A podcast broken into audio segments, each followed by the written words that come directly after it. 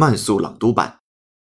Dating app hater finds you a lover based on mutual dislikes. Hater, I hardly know her.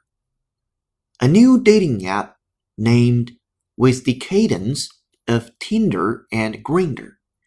Hater based on the mutual dislike of polarizing subjects like Woody Allen, WikiLeaks, or even tipping less than 15%. The service, which bills itself as the first dating app that matches people on the things they hate, launches Wednesday. It's currently available in beta through the App Store to users worldwide. From Daily News。本期节目就到这里，恭喜你有进步了。